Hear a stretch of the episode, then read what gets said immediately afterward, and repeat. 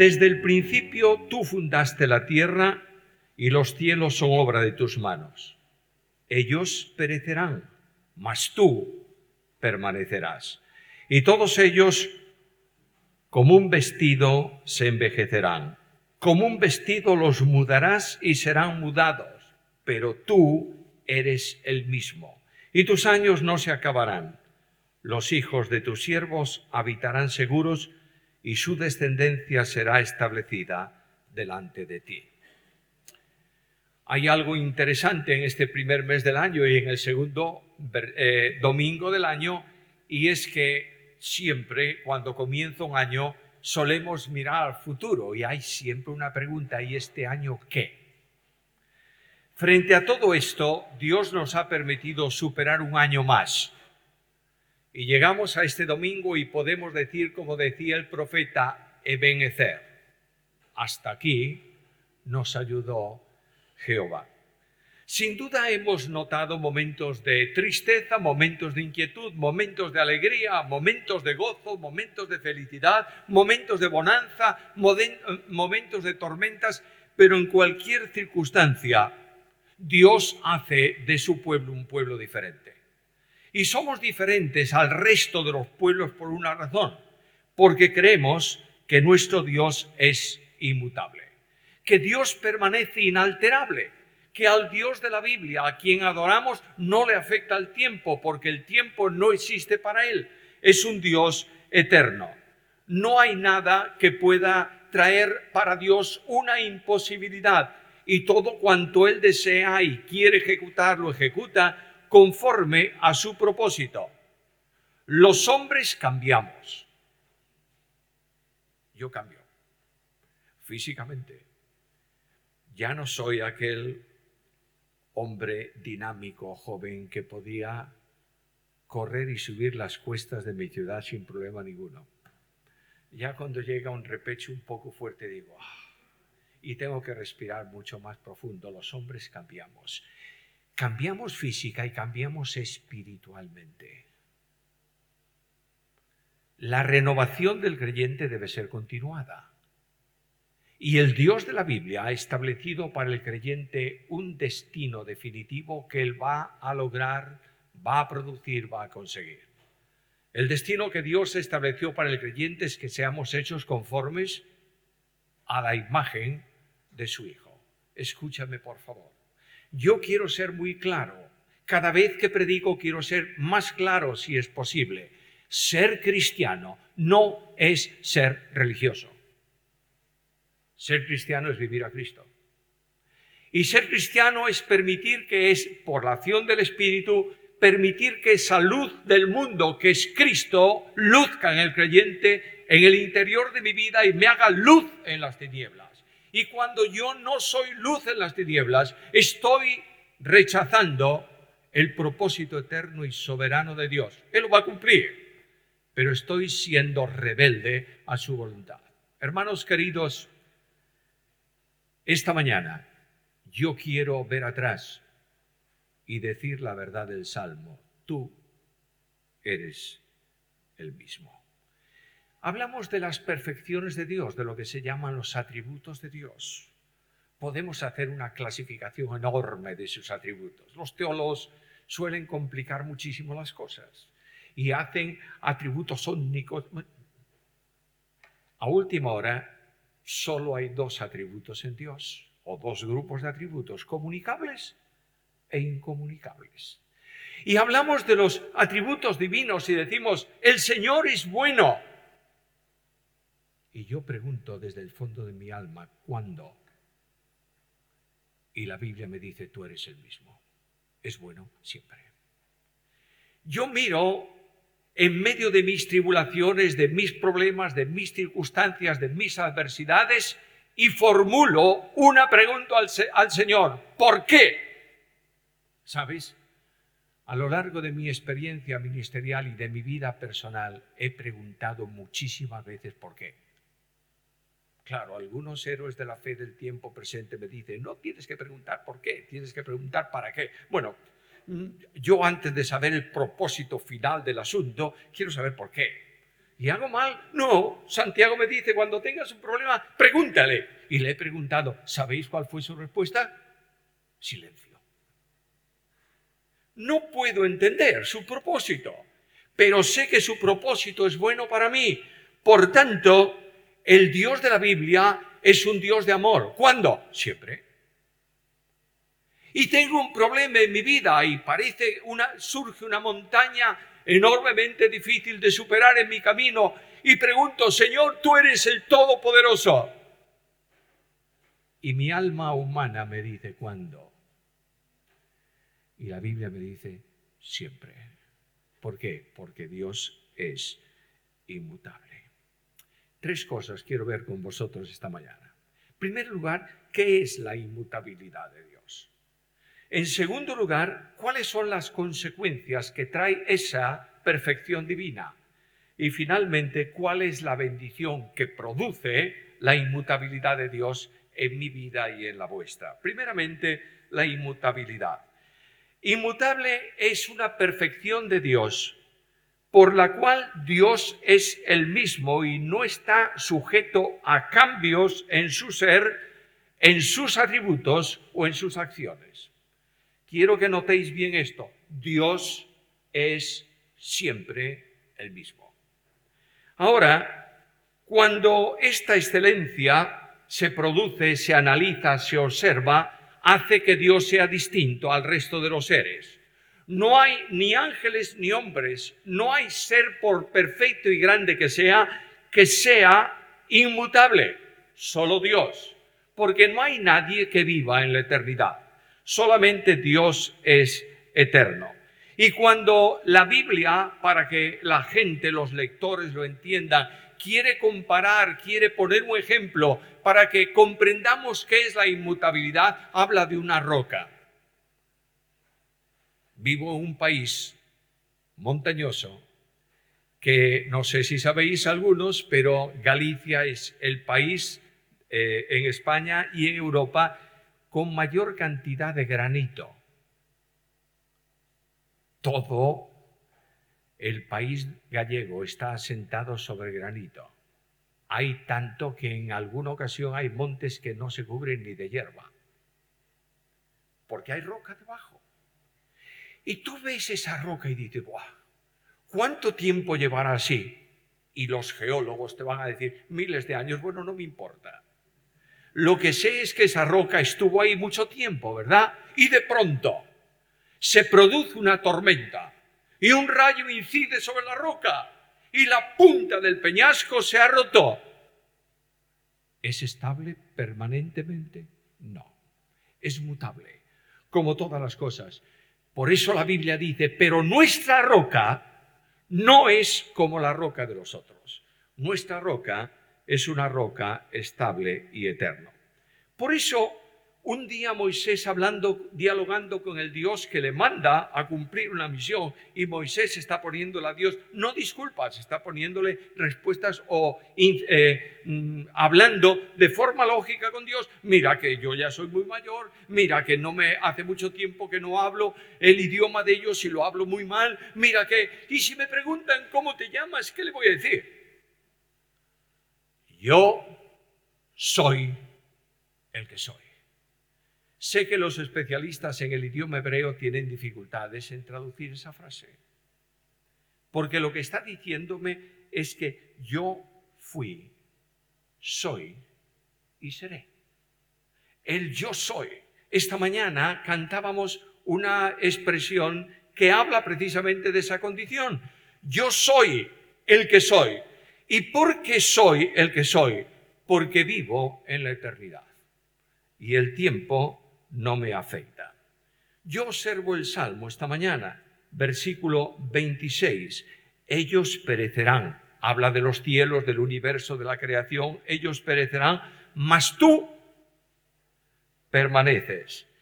Versículo 27. Tú eres el mismo. Qué admirable dimensión, la dimensión de Dios. Mientras que las generaciones pasan y, otras generaciones vuelven, Dios permanece. Ahora yo pregunto, ¿y cómo es posible esto? Miro el universo a veces tan estable para los ojos de los hombres, y leo estas palabras en la Biblia, ¿quién hizo y realizó esto?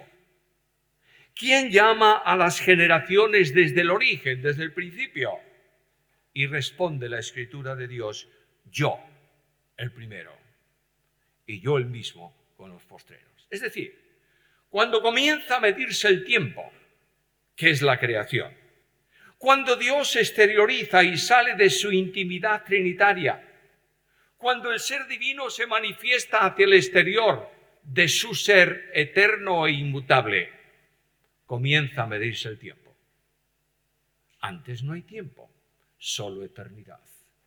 Quiero recordarte que Dios es eterno porque no tiene tiempo. A veces hablamos de eternidad desde la óptica del hombre y naturalmente siempre vinculamos la vida al tiempo. Y decimos, bueno, antes de la creación y decimos la eternidad pasada. Y miramos el futuro, cielos nuevos y tierra nueva. ¿Y qué decimos? La eternidad futura. No, Eternidad no es ni pasado ni futuro, eternidad es presente perpetuo. No hay movimiento, Dios no está en el tiempo, el tiempo surgió de la acción divina para manifestarse fuera de sí. Dios es inalterable. Escucha un texto del Nuevo Testamento. Santiago escribe una epístola que posiblemente sea un sermón de Santiago. El taquígrafo de entonces tomó el sermón de Santiago y se escribió ahí.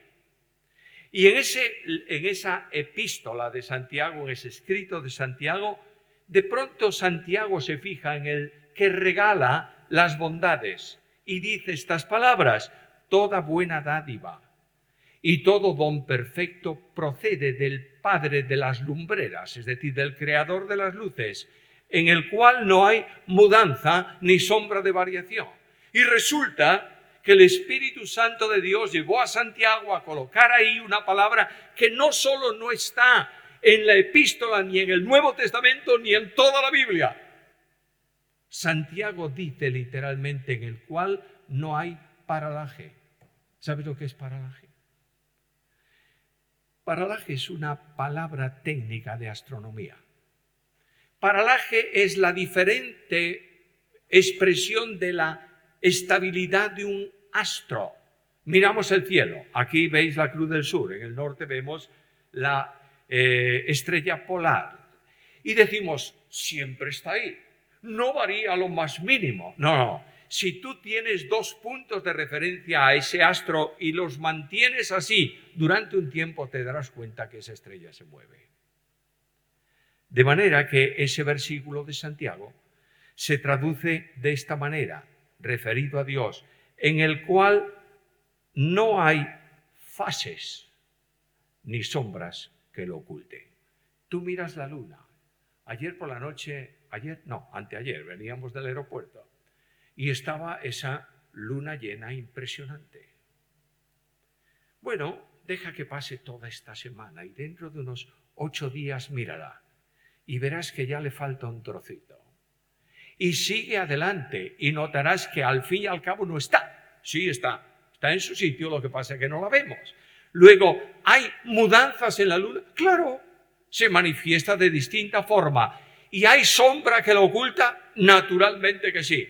Cuando la Tierra se interpone entre el Sol y ella, la luz de la luna ha desaparecido. Escucha lo que dice eh, el escritor sagrado. Dios es inmutable. No varía, nada puede ocultarlo. ¿Crees en ese Dios? ¿Crees que Dios es inmutable? ¿Crees que Dios es bueno? Sí. ¿Crees que Dios es amor? Sí. ¿Crees que Dios es omnipotente? Sí. ¿Crees que Dios es omnipresente? Sí. Dios es así porque es inmutable. ¿De qué me valdría a mí saber que el Dios Todopoderoso tiene todo el poder y solamente puede ejecutarlo de vez en cuando? El Dios de la Biblia Todopoderoso es así, porque es inmutable. ¿Qué texto glorioso tengo delante de mí? Tú eres el mismo. Habrá problemas, dificultades, lágrimas y sombras, pero Dios es el mismo. En segundo lugar, miro la inmutabilidad de Dios y tengo que venir a aplicarla a mi vida personal y a la vida de la iglesia. Mi profesor más directo de teología en el instituto, el doctor Francisco La Cueva, cuando se ponía a hablar de un tema de su especialidad, sobre todo de cristología, muchas veces me decía, bueno, yo le decía a él muchas veces, yo estoy aquí, porque él navegaba por lugares celestiales y yo no alcanzaba a llegar allí. Y él me decía muchas veces, no estoy diciendo nada, ¿eh? ¿Cómo nada? No, dice, no llego ni a rozar el borde del vestido de Jesús. Yo decía, sí, pero yo estoy muy abajo todavía. Ahora un día él me dijo y dijo a todos los alumnos del instituto en una clase que él dio sobre la persona y obra de Jesucristo, dijo, señores, si estamos precisando teología, de modo que sepamos definir cualquier cosa acerca de Dios y no mueve nuestra vida, hemos perdido el tiempo. El púlpito no está para la teología fría, está para definir la teología que aplicada a tu vida funcione conforme a la voluntad de Dios. ¿Crees que Dios es inmutable? Bien, entonces la primera consecuencia es que Dios es inmutable en su esencia, es decir, en su mismo ser. La naturaleza y el ser de Dios son infinitos, por eso Dios tiene necesariamente que ser inmutable. ¿Tú sabes lo que es una cosa infinita? No, no lo sabes. Yo tampoco. Definir un infinito es hacer una abstracción mental. En matemáticas, cuando una ecuación no tiene una solución definitiva, decimos técnicamente que tiende al infinito. Bueno, ¿y qué es infinito? Pues es imposible de medir, es algo, puesto que no hay medida, no puede haber limitación. Puesto que el Dios de la Biblia es infinito, necesariamente tiene que ser inmutable, porque no hay momento que no sea así, no hay momento en que deje de existir, no hay momento en que sus manifestaciones múltiples y diversas no sean siempre las mismas. ¿Crees eso? ¿Qué bendición me da esto a mí esta mañana? Yo miro mi iglesia, donde el Señor me ha tenido durante 38 años ya cumplidos en el pastorado. Me quedan dos. Le he dicho a la iglesia que dentro, cuando cumpla los 40 años, me voy. Bueno, no quieren entenderlo, pero va a ser así, si Dios lo permite. Pero yo miro el pasado de la iglesia, las dificultades de la iglesia, los problemas de la iglesia y me doy cuenta de algo esencial. Dios ha sido siempre el mismo. A pesar de nuestras ofensas, a pesar de nuestras imperfecciones, a pesar de nuestras miserias, a pesar de nuestro falso testimonio, Dios es inmutable. Y la primera gran consecuencia es que es inmutable Él. Sus perfecciones, sus manifestaciones, su vida es siempre la misma. En segundo lugar, Dios es inmutable en sus atributos. Las perfecciones de Dios que hacen lo que Dios sea lo que es, no pueden cambiar. Y desde que el hombre las ha detectado en la creación y hasta el final de los tiempos, Dios permanece siempre igual en sus perfecciones. El tiempo no tiene que ver con él. Por tanto, me miro a Dios y descubro algo. El amor de Dios es inmutable. El amor de Dios no cambia. Esa perfección de Dios es tan importante que mi salvación depende de ella. ¿Sabes eso, verdad? A veces la teología humanista dice que Dios vino a salvar al hombre porque el hombre se había perdido. Y Dios dice, uy, se me estropeó esto y tengo que arreglarlo. ¿Crees eso? No dudes que eso es mentira. La Biblia habla de salvación desde la inmutabilidad eterna de Dios. Y me dice algo importante a mí esta mañana, con amor eterno te he amado. Y digo, qué bien, Señor. Y el profeta añade, por tanto, te prolongo mi misericordia. Oh, cuánto necesito yo de la misericordia de Dios. Supongo que tú también. Misericordia, como todos sabéis, es una de las dos grandes columnas en que el amor de Dios descansa. Descansa en la gracia, que es el amor en descenso, el amor que obliga a Dios a venir al encuentro del pecador para salvarlo. Lucas 19:10, el Hijo del Hombre vino para buscar y salvar lo que se había perdido. No pierdas de vista la razón de la primera venida de Jesús al mundo. ¿eh? Por ahí hay algunos que te dirán que Cristo vino para reinar y ofrecer su reino a Israel. Y resulta que como Israel rechazó el reino, tuvo que inventarse la iglesia y meterla en su lugar porque se... No, no, de manera ninguna. Dios en Cristo vino al mundo para morir, no para reinar. Y Dios vino al, al, al campo de los hombres para buscar a quién, al que estaba perdido, porque no hay ningún perdido que busque a Dios, ¿lo sabes bien?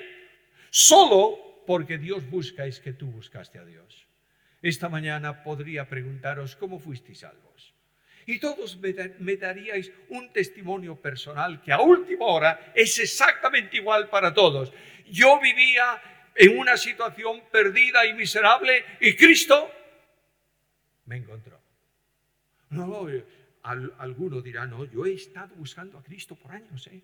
Y fui y busqué tal. Sí, creo que es verdad. Pero si tú buscabas a Cristo por años es porque Cristo te estaba buscando a ti. Y lo que yo descubro es que el amor eterno que ha provisto de Salvador se extiende a mi encuentro y su misericordia no cesa. Si la gracia es el amor en descenso, la misericordia es el amor en extensión. Dios ama siempre. Me sorprende mucho esto. Aquel hombre Bonhoeffer en el campo de concentración en, Alemania, un día tuvo un problema porque cedió una papa de su comida a un preso que tenía hambre. Y lo llamaron a la dirección del campo y uno de los oficiales alemanes le miró y le dijo, tú sigues amando a Cristo y mira cómo te trata. Y él dice, lo sorprendente no es que yo ame a Cristo, es que Cristo sabe cómo soy y me sigue amando. Y esta es la gran verdad. La verdad de un amor inmutable llena de gracia mi vida, porque sé que mis caídas, mis problemas, mis fracasos, mis miserias, los pasa por su corazón, que eso es la misericordia. Misericordia es pasar el problema de otro por tu corazón. ¿Y tú sabes que Dios tuvo misericordia de ti? Y tú sabes que el amor de Dios fue derramado en tu corazón por el Espíritu Santo. Si tú no tienes misericordia de los demás, no has conocido a Jesús. Y vengamos a una realidad absoluta. Dios tiene misericordia a pesar de mis imperfecciones porque con amor eterno me ha amado. Todavía algo más. Su gracia es permanente y yo puedo confiar en su amor mira un texto del libro del Éxodo capítulo 34 versículos 6 y 7. Y pasando por delante de él, Jehová proclamó, Jehová, Jehová, fuerte, misericordioso, piadoso, tardo para la ira, grande en misericordia y verdad, que guarda misericordia a millares, que perdona la iniquidad, la rebelión y el pecado. Este es el Dios de la Biblia, el Dios de la misericordia no te olvides de algo. El Dios de la misericordia es fiel. ¿Crees eso? A veces nosotros pensamos que el Dios de la Biblia es el Dios que yo cometo un pecado, tengo una falta, no importa lo que sea, y viene a mi encuentro y me dice, anda, no pasa nada, dale. Esto es una, es, es una imperfección tuya. Tú sabes un texto del apóstol que dice que si nosotros somos infieles, ¿qué? Dios permanece fiel. ¿Y qué maltratado es este texto en la interpretación?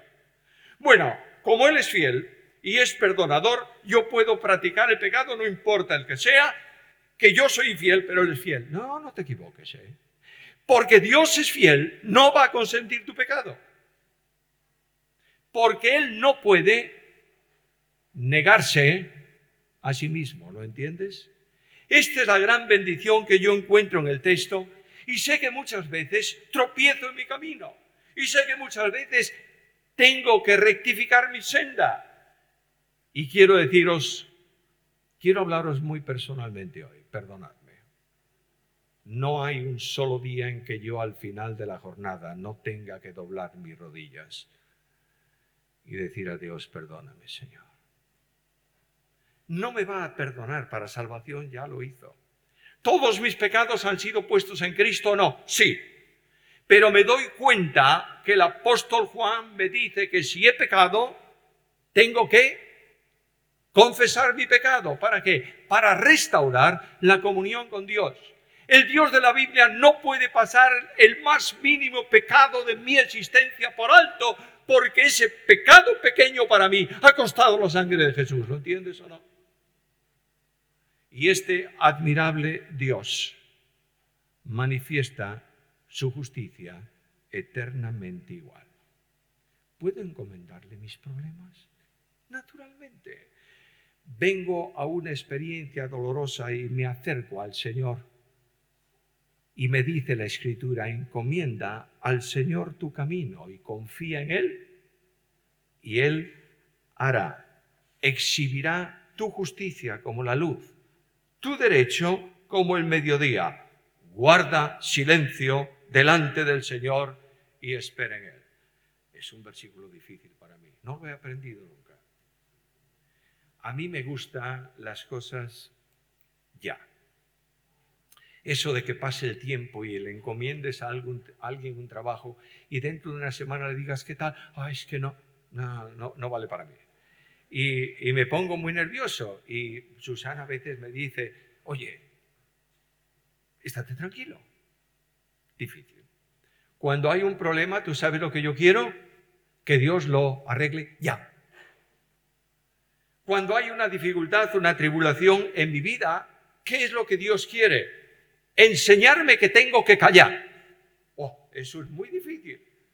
Y Dios dice, ¿no has aprendido la materia todavía? Entonces, continúa con el problema.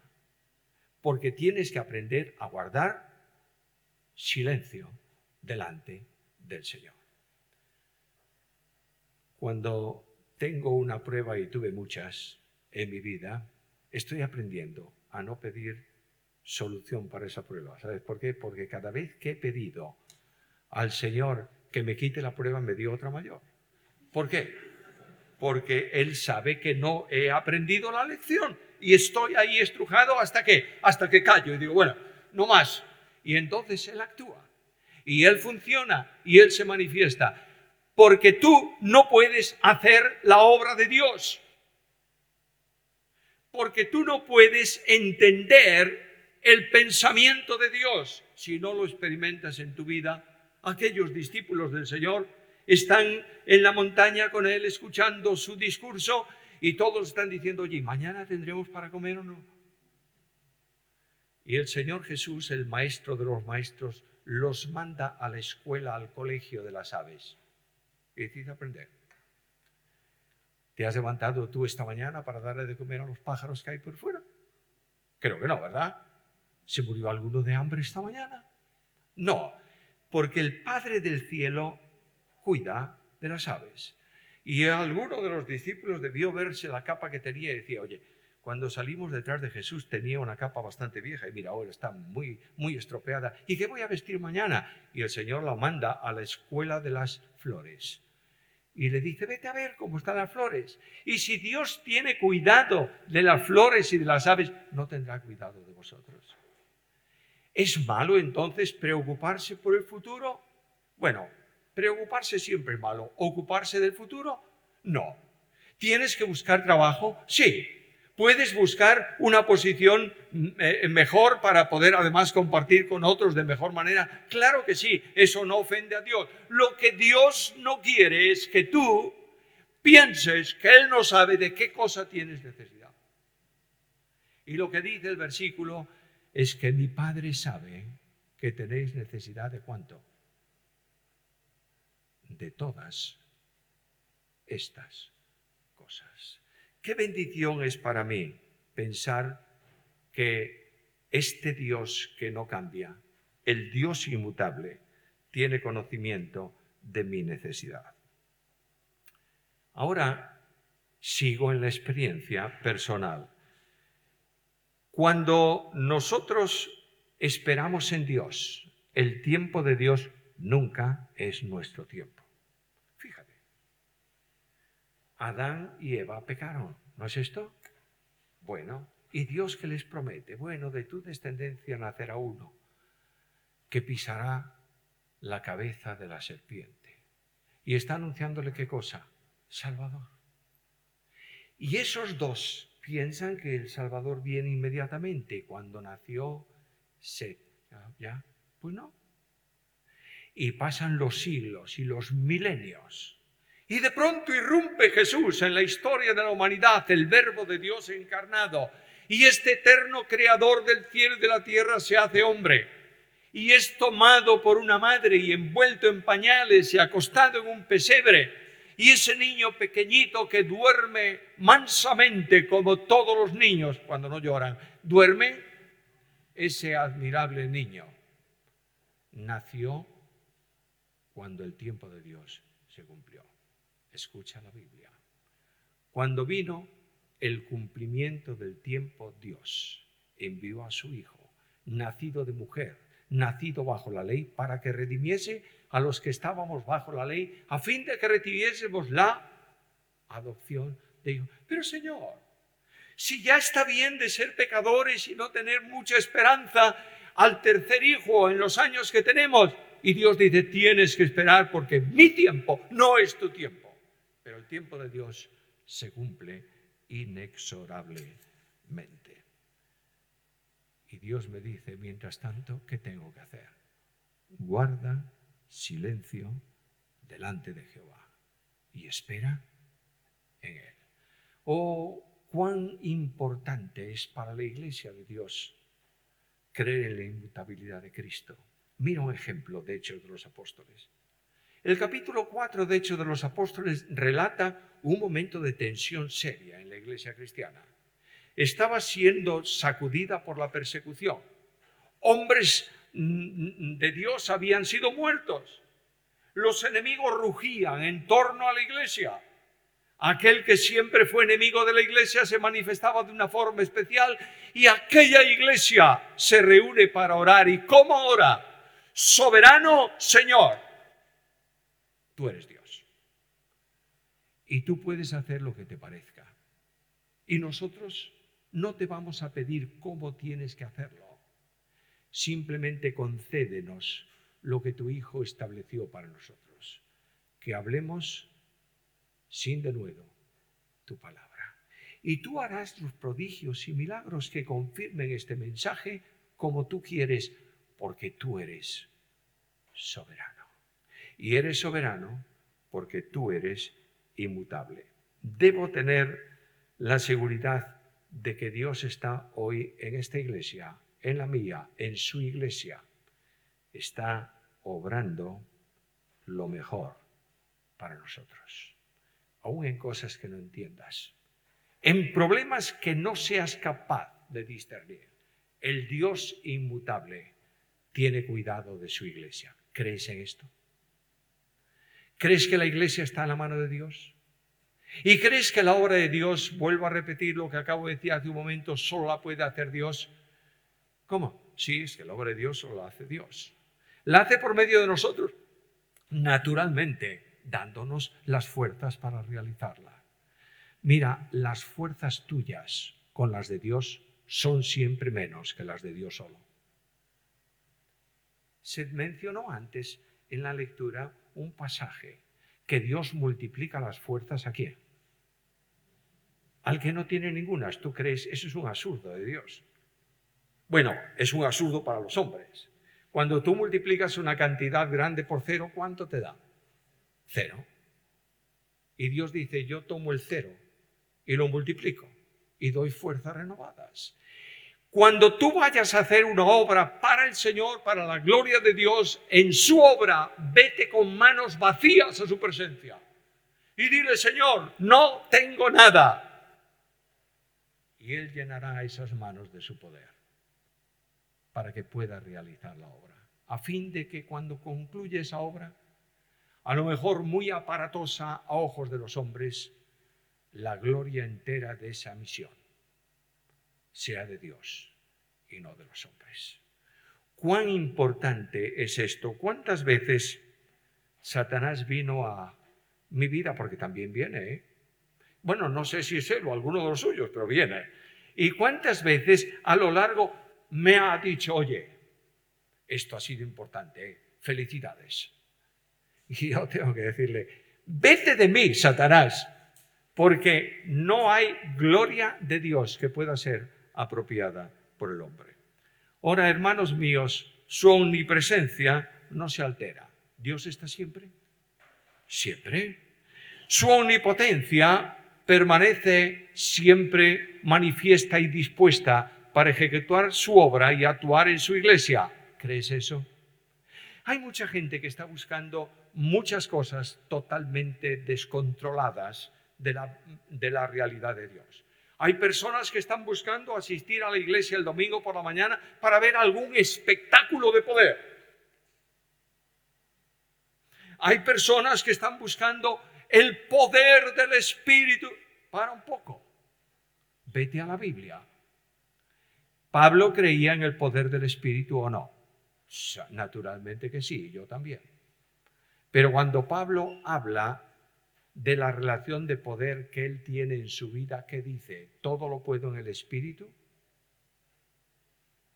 Todo lo puedo en Cristo. El Espíritu ha sido enviado por el Padre y por el Hijo para que reproduzca a Cristo y su poder en el creyente. Y el Espíritu Santo de Dios no va a hacer nada que no tome de Jesús.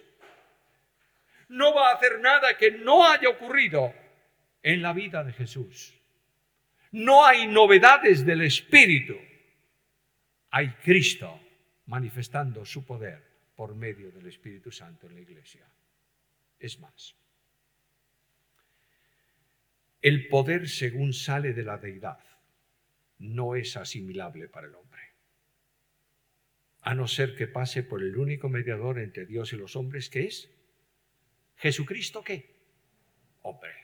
Por eso, oh, Dios me ama, qué fantástico, Dios me ama. Sí, Dios te ama. ¿Intelectualmente o experimentalmente?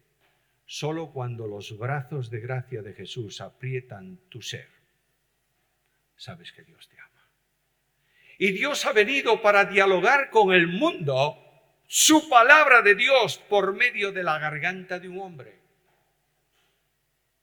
Y Dios ha venido para llorar tus lágrimas para caminar tu senda, para sufrir tus tentaciones y para morir tu muerte, porque Él es bueno y su misericordia es para siempre. ¿Crees en este Dios? Es el único Dios. Y la Biblia me dice que este Dios es un Dios soberano, absoluto. Soberano es el dueño que manda el rey que gobierna, el que determina lo que se ha de hacer y se hace. Esta es la soberanía de Dios. Oh, yo me asombro el ver cómo el Dios de los cristianos es cada vez menos soberano. Como tenemos mucho miedo de hablar de soberanía, es que si hablamos de soberanía, ¿dónde queda el hombre? En su lugar. El hombre es el hombre y Dios es Dios. Cuanto más levantes el hombre, más disminuyes a Dios y Dios no va a dejar disminuirse. El Dios de la Biblia salva al hombre no porque lo que el hombre es, porque Él quiere. El Dios de la Biblia sustenta la salvación para que nadie se pierda, no porque los creyentes evangélicos somos más eh, inteligentes que el resto, lo sostiene porque lo ha determinado. La salvación no se pierde porque Dios opera para que no se pierda. ¿Entiendes esto? Dios es soberano. Oh, hermano mío, saca el Dios pequeño y coloca el Dios soberano en tu Biblia, en tu vida. Y notarás un cambio profundo. que Dios es Dios y Dios es inmutable. Dios es también inmutable en su propósito. Antes mencionaba un texto que es uno de los textos favoritos para Susana y para mí. Pero Él cumplirá su propósito en mí. Porque es inmutable, no va a modificar nada lo que ha determinado. Dice la Biblia que Dios no es hombre para que mienta, ni hijo del hombre para que se arrepienta. Él dijo, y no hará. Habló y no ejecutará. Estamos viviendo en Europa un momento de enormísima crisis espiritual. Este año pasado se han cerrado en toda Europa más de 10 iglesias evangélicas por día.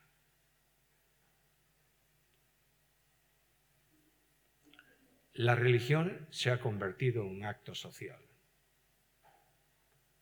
El culto en algo que conviene. La Biblia desaparece del púlpito y el mensaje bíblico se ha convertido en mensajes motivadores. ¿Y qué es el mensaje motivador? Salgan ustedes contentos, no pasa nada. Es que mira, hermano, que yo mm, no llevo una vida de santidad importante. Ah, no pasa nada. Dios es bueno. No, no, qué tontería más gigantesca. El Dios de la Biblia no modifica lo que ha determinado. ¿Crees eso o no? Ha determinado que tú vivas una vida conforme a su voluntad, de acuerdo con la vida de su Hijo. ¿Tú crees eso o no lo crees? Dios ha llamado a salvación a los creyentes no para que proclamen en el mundo el protestantismo o la religión, ha llamado a salvación para que sean santos y vivan vidas luminosas en un mundo en tinieblas. Y si alguien no vive en santidad en un mundo en tinieblas de forma permanente, tiene que preguntarse si ha nacido de nuevo. ¿Entiendes esto? Hay personas en la iglesia que han creído en Cristo con la cabeza. Y que tú le preguntas, ¿Cristo es el Salvador único de los pecadores? Sí. ¿Y la Biblia lo afirma? Sí. ¿Y tú lo crees? Sí. Y no ha nacido de nuevo. Porque no se cree con la cabeza, se cree con el corazón. Y cuando tú crees, has dado tu vida a Cristo, ¿tendrás problemas y fracasos en esa vida? Por supuesto que sí. Déjame ponerte el ejemplo para mí más tenso, más denso, más impactante de toda la escritura, que es el de Pedro. Ahí tienes a Pedro. Pedro es un, perdonadme con mucha reverencia lo voy a decir, es un poco charlatán, demasiado. De modo que cuando nadie habla, Pedro habla. Y ahí están todos tensos en la última noche con Cristo y de pronto Cristo dice, voy a ser entregado y me vais a... No, yo no. ¿Cómo? No. Aunque todos te dejen. Pedro, Pedro. Estoy dispuesto a morir por ti. Ah. Y de pronto Pedro, aquella noche, negó tres veces a Jesús. Vaya pecado. Pecado serio, ¿eh? Mintió y perjuró. Y de pronto los ojos de Jesús se cruzan con los de Pedro. El maestro pasa de aquel lugar donde fue, llamemos, juzgado durante la noche a la mazmorra del palacio del sumo sacerdote, de la casa del sumo sacerdote, para ser llevado por la mañana temprano al representante de los romanos y ser crucificado. ¿Y dónde está Pedro en el patio? Quiso salir varias veces, pero no pudo. Y de pronto Cristo pasa. Y Cristo ve a Pedro. Y la mirada de Jesús se clavó en el alma del apóstol. Y la puerta ya está abierta y el apóstol sale a la calle. ¿Y qué hizo? Lloró amargamente. mente Pedro está arrepentido. Y cuando un creyente fracasa y se arrepiente, Dios tiene misericordia de él. Y ahí tienes a Pedro en la ribera del mar con algunos de sus colegas y de pronto Jesús. Y yo creo que el corazón de Pedro latía a 120 pulsaciones por minuto. ¿Qué me va a decir Jesús? Y el Señor le dice, ¿me amas? Sí, Señor. ¿Seguro? Sí, Señor. ¿De verdad? Señor, tú sabes todas las cosas. Tú sabes que te amo. Y cuando analizamos eso decimos, bueno, le negó tres veces y Cristo exigió de él qué? Una confesión triple. Creo que no. Porque detrás de cada una de esas confesiones va añadido algo. ¿Me amas? Sí, Señor. Apacienta mis ovejas. Pastorea mi rebaño. Cuida de mis corderos. ¿Sabes lo que está diciéndole el Señor a, Pedro? Si no me amas, no puedes ministrar. Si no me amas, no puedes estar en el ministerio a mi servicio. Porque solo cuando tú me amas, yo estaré en plena comunión contigo. No se trata de títulos ni de acciones, se trata de amor a Jesús. Y el amor a Cristo no es algo aprendido, el amor a Cristo es algo inducido por el Espíritu Santo de Dios. Oh, hermanos queridos, esta mañana hubo momentos de la alabanza en que tuve que callar. Esa cruz, esa situación densa, me estaba revelando un amor incomprensible para mí. Y este Dios que sabe mis fracasos, cancela mi separación de comunión con Él cuando yo confieso mi pecado. Oye, confesar, a veces tenemos una idea un tanto extraña de la confesión, ¿verdad? ¿Confesar qué es? Bueno, es ir al Señor y decirle, mira Señor, ayer por la tarde estaba eh, ahí en el comercio y he visto una manzana o una fruta un poco que me... y no tenía dinero, me la llevé. Y Cristo dice, ¿qué me cuentas si yo estaba allí? Y además no me has contado esto otro y esto otro, ¿verdad que no? Confesar no es contarle a Dios lo que Él sabe. Confesar significa decir lo mismo que dice Dios. Tú dices que no debo robar, lo has establecido, yo lo afirmo. Y cuando tú haces esta confesión, indudablemente cambias de vida. ¿Te das cuenta? Ten mucho cuidado, por favor, con tu vida cristiana. Cerciórate de que de verdad has nacido de nuevo. Yo no quiero poner dudas esta mañana en tu vida, pero Santiago dice que aquel que practica el pecado, practicar el pecado no es tener una caída ocasional, es mantenerte en el pecado. Aquel que practica el pecado, ¿qué dice? No le ha visto, ni le ha conocido. Y esta es la realidad, la tremenda realidad. Mira un grupo de religiosos antes mencionaba que en muchas iglesias hay muchos protestantes, pero no hay tantos convertidos. Bueno, ahí tienes Mateo capítulo 7. Hay un grupo que viene delante del Señor y que le dice, Señor, Señor, en tu nombre hicimos esto y lo otro y más allá. Y fíjate qué conocimiento tenían de Jesús. No le dice el Señor una sola vez, dos veces. ¿Y qué dice Jesús? Nunca os conocí. Este es el problema. El problema que yo tengo en mi vida es tener la certeza de que realmente he creído de verdad, y sí que la tengo. He sido recibido a misericordia, naturalmente que sí.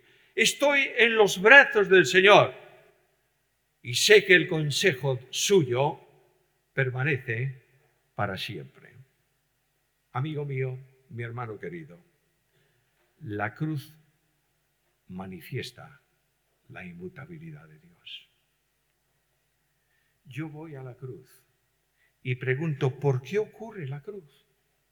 ¿Por qué Cristo muere en una cruz? Escucha lo que dice la Biblia. Porque verdaderamente se unieron en esta ciudad contra tu santo Hijo Jesús, a quien ungiste, Herodes y Poncio Pilato con los gentiles y el pueblo de Israel. Ahora escucha esto. Para hacer cuanto tu mano y tu consejo habían antes determinado que sucediera. Este es el Dios de la Biblia. El Dios de la Biblia, las cosas para Él no ocurren por casualidad, están totalmente reglamentadas. El Dios de la Biblia es inmutable y el Dios de la Biblia determinó cómo y de qué manera iban a salvarse los hombres mediante la cruz de Jesucristo. Ahora termino este punto y voy a ir terminando rápidamente. La seguridad de salvación. Nunca ha sido más cuestionada esta verdad bíblica que hoy. No hace mucho tiempo oía a un predicador. De vez en cuando tengo esa manía de poner ahí en internet uno de esos mensajes iluminadores. Y menos mal que lo escucho en, el despacho donde mi computadora es grandota, si no, en alguna ocasión terminaría por la ventana en la calle, pero no tiene culpa el aparato. Y el otro día oía a uno de estos grandes invitar al final de la reunión a todos los creyentes a acudir a Cristo por si habían cometido alguna falta que ocasionara la pérdida de su salvación. Y yo dije para mí, además de ignorante, mentiroso. ¿Tú crees en la seguridad de salvación o no? ¿Y por qué tienes seguridad de salvación? Bueno, porque la Biblia dice, porque en Él cree, no sé. No, no, por algo más. Porque el inmutable Dios actúa para que tú no pierdas tu salvación.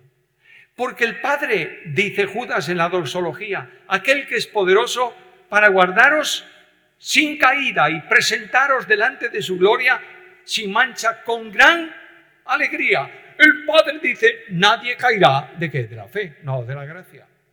La salvación no descansa en la fe, descansa en la gracia.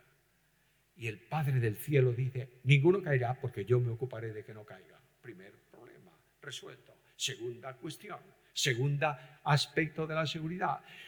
Todo lo que el Padre me da vendrá a mí, al que mí viene, no lo echo fuera. Bendito sea el Evangelio que puede predicar esta mañana e invitar a la gente a que acuda a Cristo. Porque si el Dios de la Biblia te está conduciendo a Jesús, nunca será rechazado. Oh, qué maravilloso evangelio. Y este Jesús dice, yo tengo un compromiso con mi Padre, que todo cuanto Él me da, yo no pierda nada, sino que lo resucite todo en el día postero. Segundo argumento, Dios el Padre actúa, el Hijo actúa y el Espíritu Santo. Bueno, escucha la Biblia. Fuimos sellados con el Espíritu Santo, que es las arras de nuestra herencia. ¿Para qué? Para la redención de la posesión adquirida, para la alabanza de su gloria. Cuando yo he creído en Cristo, el Espíritu Santo de Dios me ha puesto un sello, ante el cual los demonios tiemblan y los ángeles proclaman la gracia de Dios.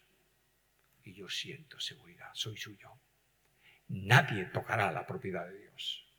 Y me ha anticipado el Espíritu Santo como el ejemplo de lo que va a ser cuando estemos en su presencia. Qué bendición tan impresionante. Hermano amado, querida hermana, posiblemente el enemigo de la gracia y el enemigo de Dios venga a tu oído espiritual hoy para decirte, tú estás funcionando de una forma que no eres digno de salvación. Claro que no soy digno de salvación, pero soy salvo por gracia. Y el Dios de la Biblia que me ha salvado es inmutable. Y yo sé que no pereceré jamás, ni nadie me arrebatará de su mano. Por último, está la bendición las promesas de Dios son inmutables.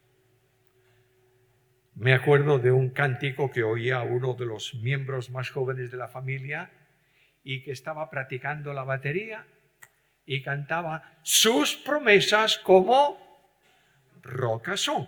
Bueno, el hombre no pronunciaba bien la R y decía otra cosa, pero es fantástico saber que las promesas de Dios son inmutables y que a lo largo del año pasado yo he visto las promesas de Dios cumplidas cada día. Hay cientos de promesas en la Biblia, tómalas por la fe. Esta mañana estamos viendo el cumplimiento de una.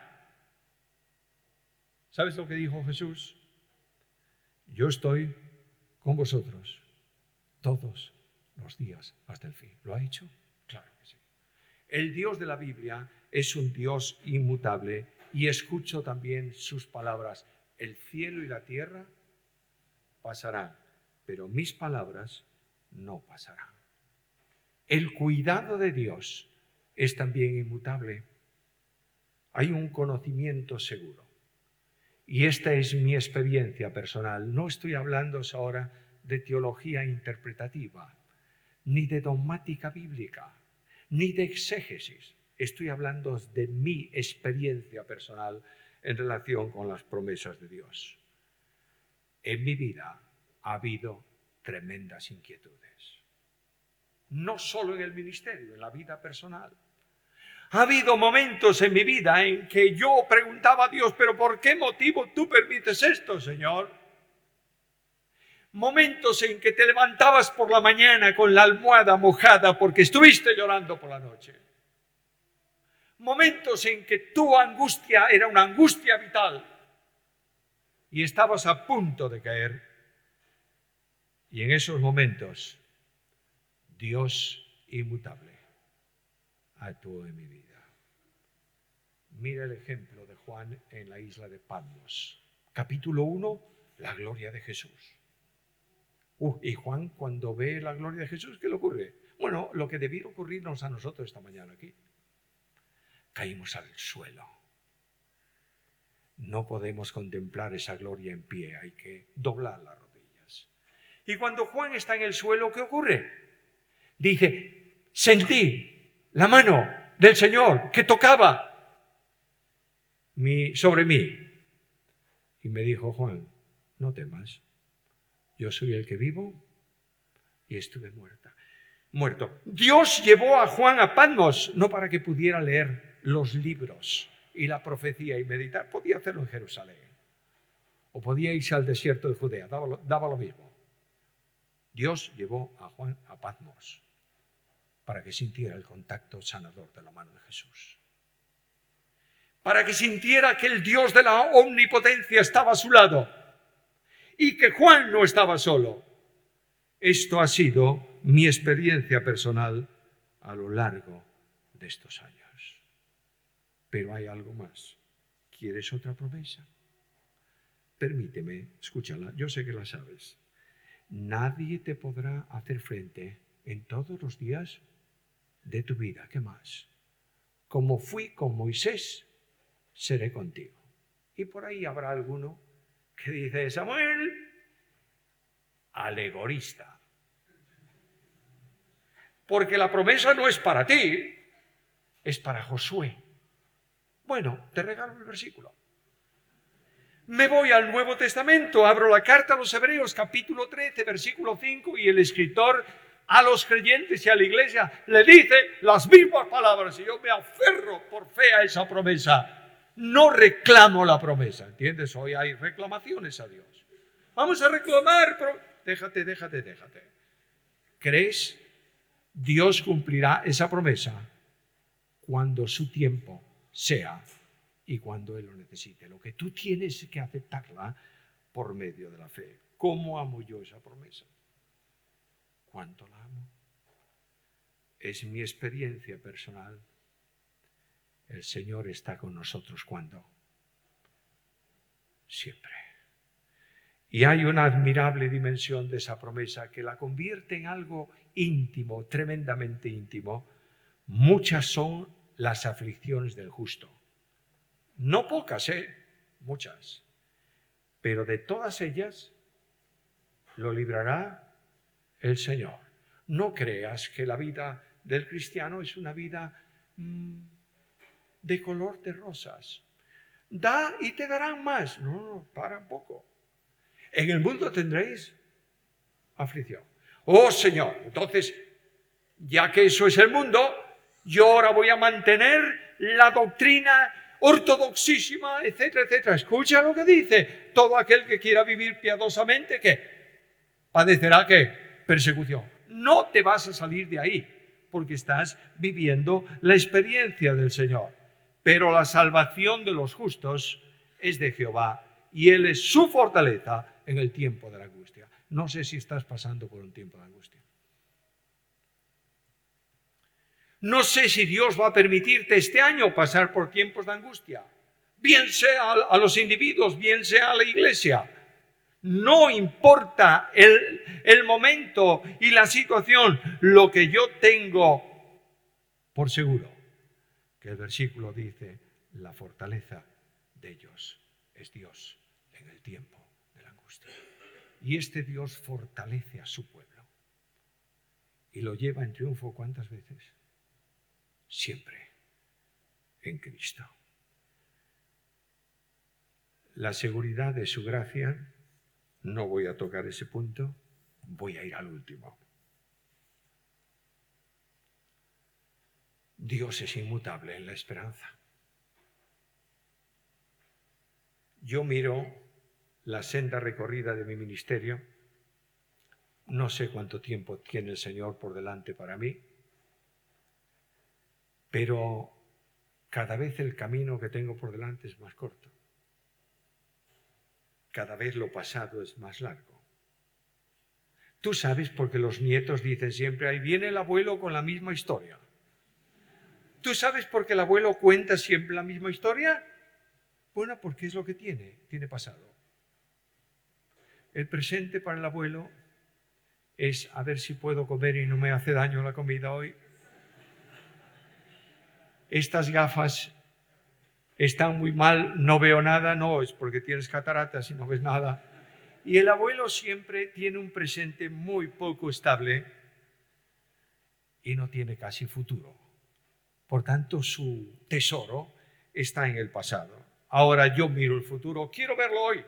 Y quiero invitar a esta iglesia a que levantéis los ojos al futuro, al final del camino, en el término del camino. Jesús, esperando. Y yo puedo levantar mis ojos al cielo porque creo en su promesa inmutable. No se turbe vuestro corazón. Creéis en Dios, creed también en mí. En la casa de mi Padre muchas moradas hay, si así no fuera, lo hubiera dicho. Voy pues a preparar lugar para vosotros, y si me fuese y preparase lugar, vendré otra vez y os tomaré a mí mismo para que donde yo estoy, vosotros estéis conmigo. Y el final del camino el cielo con Jesús. Cuánto consuelo fue en mi vida ese cielo.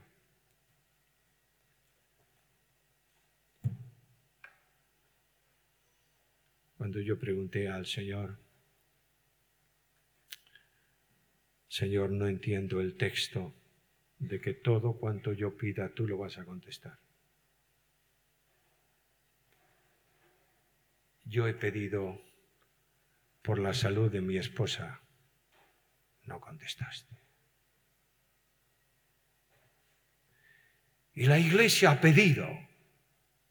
Y cientos de personas en el mundo estuvieron orando y tú dices que cuando dos se componen de acuerdo en la tierra, tú contestas.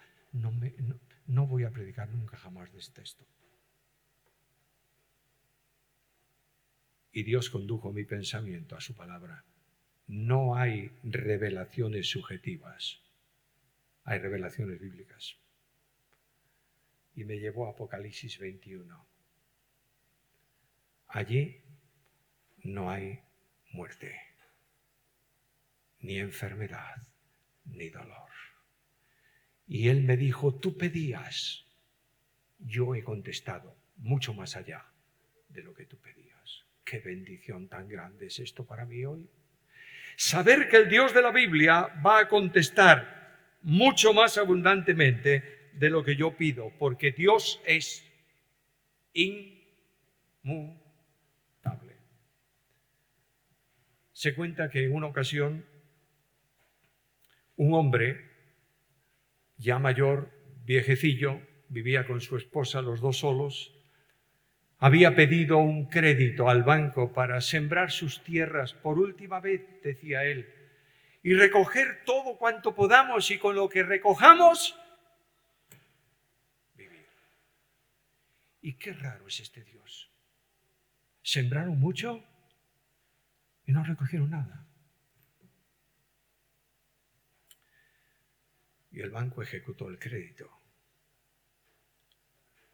Y aquel hombre se vestía con su mejor traje para bajar a la ciudad y conocer al nuevo propietario de su tierra.